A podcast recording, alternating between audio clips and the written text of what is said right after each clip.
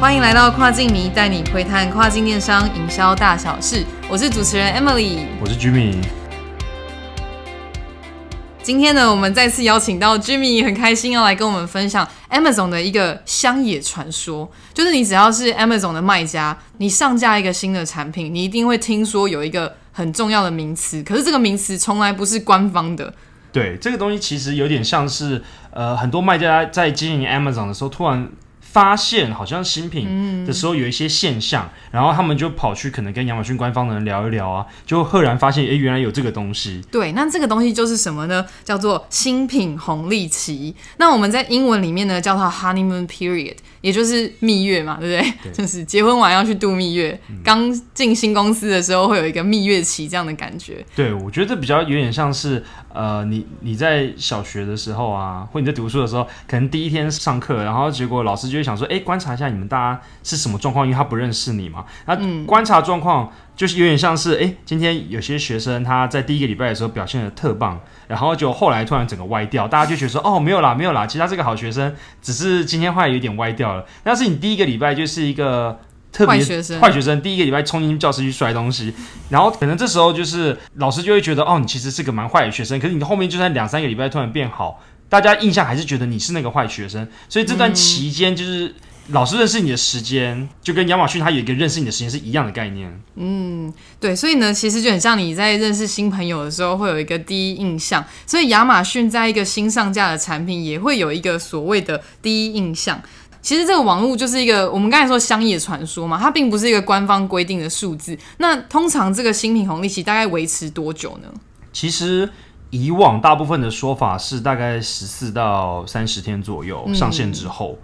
呃，我说的上线是指真的开卖之后。那现在在我们自己内部去实测的时候，比较像是大概二十二天左右。这么精确的数字，对，这么精确。所以但现在这也不是太确定，但是反正大家就知道，在第一个月呢，就是你一定要做好万全的准备，再开始卖。那那段期间一定要好好把握。对，所以等于说你在 Amazon 面前呢，在前面第一个月的表现是最重要的，他会用你这第一个表现来定义你是一个好学生还是一个坏学生。对，那你就会知道说，接下来你后面的日子会比较好过，还是比较难过。对，因为其实每天都有成千上万的产品在上线嘛，那亚马逊势必要有这一套认识你的机制，它才有可能就是让新品有机会，不然有时候老的产品一直卖一直卖，那就就是让没办法。老屁股独霸这样子。对对，这样这样也不好，因为这市场就没有被更新这样子，嗯所以这个机制是必须的，然后也是很重要的。诶，那 Jimmy 通常在新品红利期的时候，它会让这些新产品有什么样的好处吗？或是会有什么样的特别的事情发生？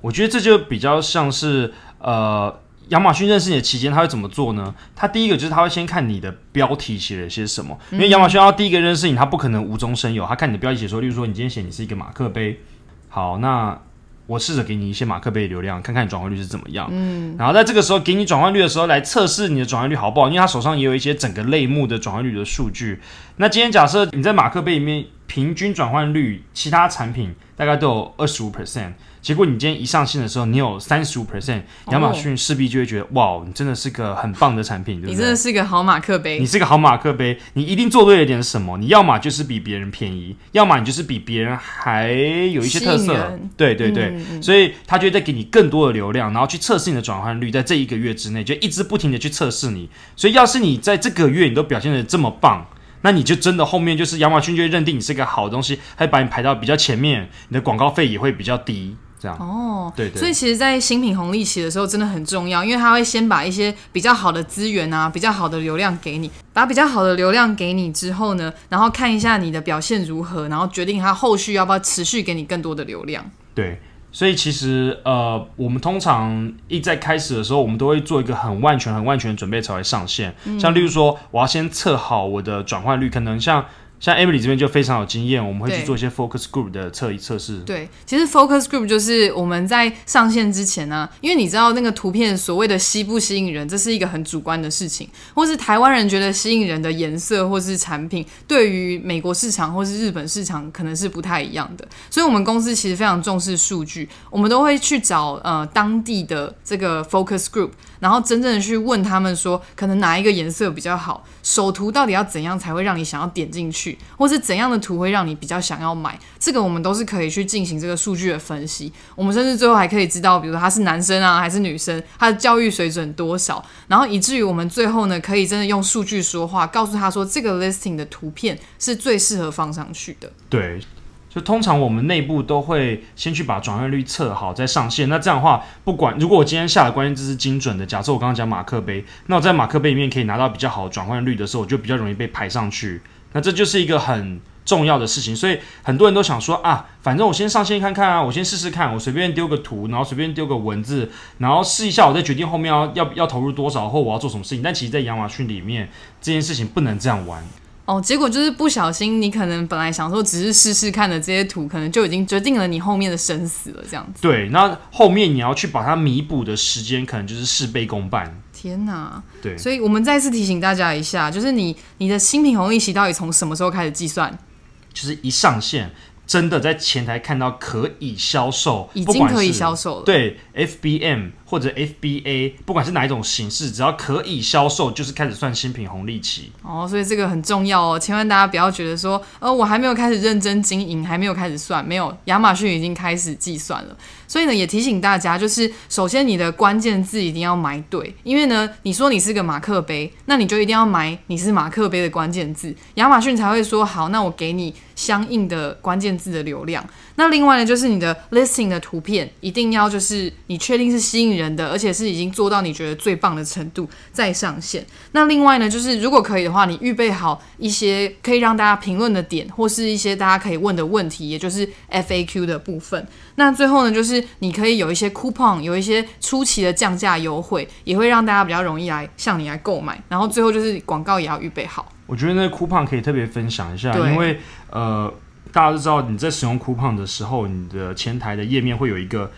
小标志，不同的颜色，嗯，那会让你看起来比较显眼。所以，为这就是为什么我们要用 Coupon 原因。有时候它不一定是它折多少钱，但重点是它的颜色会让你很容易被看到。因为你知道，大家在搜寻产品的时候，可能就会快速的看好几页，真的，对。那看好几页之后，它要能发现你，那基本上就是要有一些颜色的差别或主图的差别。其实，我觉得分享一个故事哦，就我们以前刚开始在从冲刺这个产品，在新米冲刺产品的时候，然后我们有一次就是主图可能就是在早期的时候，我们没有准备的这么好的时候。我们就发现我们的流量进来了，但是转换率没有这么好。那这时候就会是一个问题，因为你有流量，你没有转换，那这时候反而会有反效果。就我这冲刺反而会达到反效果。所以图片不是大家想的，就是我随便放一张就可以。这图片的品质是不是吸睛，超级超级重要。对我这个部门就是超级有感的，因为呢，那个图片呢，我们本来想说，嗯，这样也蛮好看的，我们也没有特别去验证。放上去之后，发现转换率不高。结果呢，我们做了一些的调整跟优化之后，哇，转换率马上就起来。所以其实是蛮有差的。那刚才居民也有提到，就是比如说那个 coupon，它会让颜色做出差异嘛？大家知道吗？就是亚马逊其实在首图上面有非常严格的规范，你要加一些什么标章啊，要加一些什么 coupon 或是小 icon 都是不行的。基本上都会被抓，所以呢，唯一一个就是合法可以让你的页面比较跳出来的东西，就是你可以说我有一个折价券，然后呢，这个官方就会帮你有变一个颜色，对，这个变颜色呢，就会让你有一些不同的差异。没错。好，诶，那我们问一下，就是说，呃，我们刚才讲说红利期嘛，对不对？然后我们要去维护好我们的页面，然后才让它红利期开跑。那如果已经红利期已经过了，刚才那个二十二天之后，我们还可以做哪些事情，让我们持续的延续这个红利期的效益？嗯，其实应该是在讲说，我们在新品红利期过完之后，如果你今天表现的很好，你冲刺冲的很成功的话，其实你应该在好几个关键字的。排名都是在首页的。嗯，那在这个状况下，我们后新品红利期之后呢，其实我们大部分就是要用广告去打更多的关键字，对，让我们 rank 在更多关键字的第一页，这样，然后持续的可能我们会再报一些 deals，然后刚刚讲说增增加更多关键字的被 index 的状况，那这样的话就很有机会，你可以得到更多的流量。对，所以刚才有讲到，我们会持续的投放广告之外，报一些 deals 也很重要。deals 其实就是亚马逊这边的一些有点像行销活动，所以呢，它可能会有，比如说 deal of the day，就是它今天推荐的这种的 deal，你就可以去报，然后呢，让你可以更容易的出现在前面。但是还有一个很重要的东西，就是你过了新品红利期，千万不要让你的产品断货，断货就很可怕。可能前面卖的不错，结果你突然诶没有货了，那亚马逊可能就会认知你是一个供货不稳定的卖家，那你可能就会开始降低你自己的分数。其实我觉得我没有经历过类似的案子，就是说今天他卖卖卖的太好了，就断货，那这个后面的影响真的超级深，因为嗯基本上有一点点会像是你的冲刺白冲了，而且你的冲刺白冲的状况下，你可能就你也没有再一次的新品红利期，所以你就会。有点人生不知道怎么办，救不回来，就想说好，那就现在自我放弃啦，自我放 自我放逐，真的就是，所以真的不要让这件事情发生。嗯我希望你宁愿是多备货都好。对，所以呢，这就叫做一个成语啦，功亏一篑。所以千万不要让大家就是在新品红利期的时候表现很好，可是后面如果整个掉下来，其实是会非常严重的哦。所以呢，今天呢，就是跟大家分享这个传说中的新品红利期。我们公司是实验，大概是二十二天，但你有可能在坊间还会听到不同的天数。但总之呢，就大概是在你上架之后、开卖之后的大概一个月左右，千万要把握好这个最初期的红利期，才不会让你的可能在亚马逊所认知的你就是一个坏学生，所以他后面就不会对你很好，这样子。所以我们今天就跟大家分享到这里。这个乡野传说大家记起来了吗？然后希望每一个人都可以在亚马逊上面上架自己的产品，都可以一开始开店就有大卖。欢迎大家持续的订阅我们的 Podcast 频道，然后有什么留言的话，都可以在上面跟我们说。那我们就下次再见喽，拜拜。拜拜。